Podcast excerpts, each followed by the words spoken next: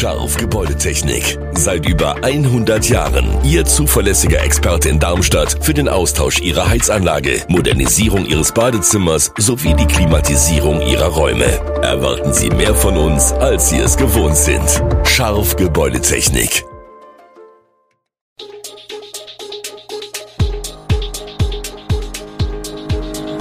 Gude, unser morgendliches News Update. Das Wichtigste aus Südhessen für Sie im Überblick. Guten Morgen aus Darmstadt an diesem 2. Januar. Wohin mit dem Verkehr am Hessentag in Pfungstadt? Werden große Fernseher bald verboten? Antworten auf diese Fragen und was 2023 noch wichtig wird, gibt es heute für Sie im Podcast. Rund 600.000 Besucher werden im Juni zum Hessentag in Pfungstadt erwartet. Schätzungsweise werden rund 30 Prozent der Gäste mit öffentlichen Verkehrsmitteln anreisen, der Rest mit dem Auto. Was das für den Verkehr in der Stadt bedeutet und mit welchen Einschränkungen Anwohner rechnen müssen, wird die Stadt bei einer Infoveranstaltung bis spätestens Anfang Februar bekannt geben. Aufgrund vermehrter Anfragen wurde nun über ein paar Punkte vorab informiert. Für die Zeit zwischen dem 2. bis 11. Juni sollen in etwa 20.000 Parkplätze am Stadtrand eingerichtet werden, die über die angrenzenden Autobahnen erreicht werden können. Das Verkehrskonzept zum Hessentag sieht außerdem vor, die Anbindung mit Zug und Bus zu verbessern. Die Hessentagsstraße wird täglich von 10 bis 23 Uhr geöffnet und darf von Anliegern, Standbetreibern und Organisationsfahrzeugen nur mit Durchfahrtscheinen mit dem Auto befahren werden. Ansonsten ist die Festmeile nur zu Fuß oder per Fahrrad erreichbar. Wenn am 11. Juni der Hessentagsumzug durch Pfungstadt rollt, muss mit zusätzlichen Einschränkungen und Fahrverboten gerechnet werden. Anfang 2022 waren wir alle sicher, dass Corona weiter das bestimmende Thema sein wird. Er kam anders, wie wir heute wissen. Ein Jahr später haben die Auswirkungen des russischen Angriffskriegs mit der Energiekrise auch Darmstadt fest im Griff. Abgesehen davon gibt es hier aber auch einige exklusive Entwicklungen. Am 19. März ist Oberbürgermeisterwahl. Der bisherige grüne Amtsinhaber Jochen Patsch tritt nach zwei Amtszeiten nicht mehr an. Zwölf Kandidaten haben bislang ihre Bereitschaft bekundet, zu übernehmen. Bis zum 9. Januar haben weitere potenzielle Kandidaten Zeit, sich zu melden. Ab April greifen die Umleitungen bei der Rheinstraßenbrücke, die in den kommenden Jahren aufwendig saniert wird.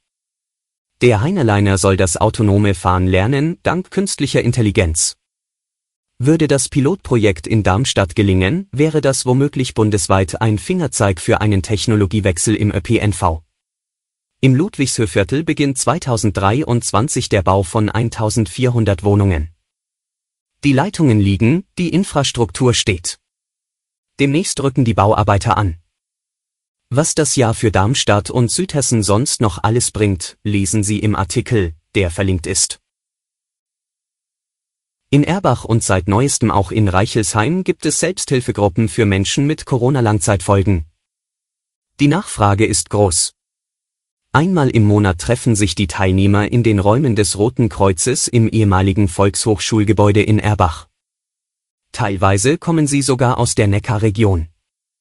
Dass es für viele Menschen so schwierig ist, mit Long-Covid umzugehen, liegt auch an der Vielfalt der Beschwerden.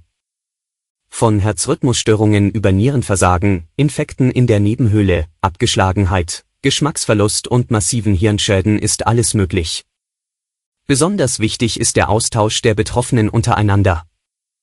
Doch nicht nur Menschen mit Long-Covid sind in der monatlichen Sitzung willkommen. Es kommen auch Menschen dazu, die selbst keine Long-Covid-Probleme haben und sich für sich oder die Verwandtschaft umhören oder sich auf den neuesten Stand bringen wollen. Auf Verbraucherinnen und Verbraucher kommen im neuen Jahr zahlreiche Änderungen zu, viele davon greifen bereits im Januar. Ab März sollen Strom- und Gaskunden entlastet werden. So sollen Gasverbraucher für 80 Prozent ihres bisherigen Verbrauchs einen Bruttopreis von 12 Cent pro Kilowattstunde garantiert bekommen.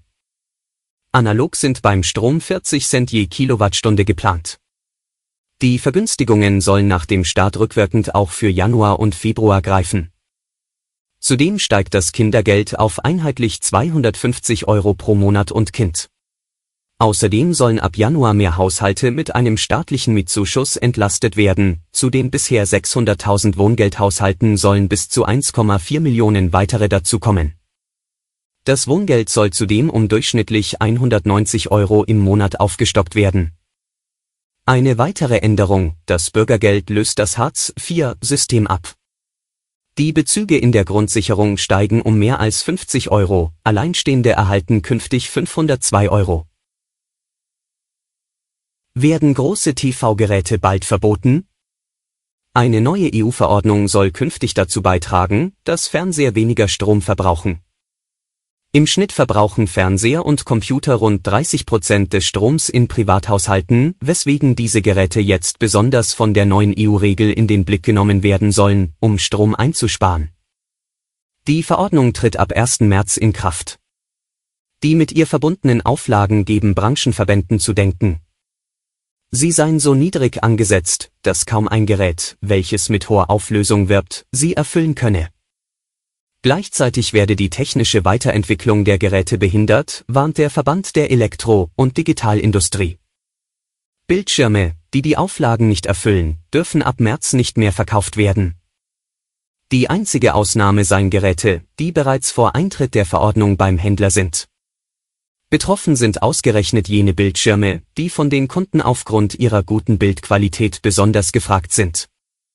Die Energieeffizienz sei bislang für viele bei der Anschaffung eines neuen Fernsehers zweitrangig, sagen Experten. Im Vordergrund stehe noch immer die Auflösung der Bilder. Alle Infos zu diesen Themen und noch viel mehr finden Sie stets aktuell auf echo-online.de.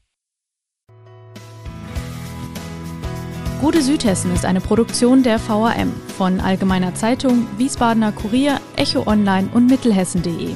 Redaktion und Produktion die NewsmanagerInnen der VRM. Ihr erreicht uns per Mail an audio.vrm.de.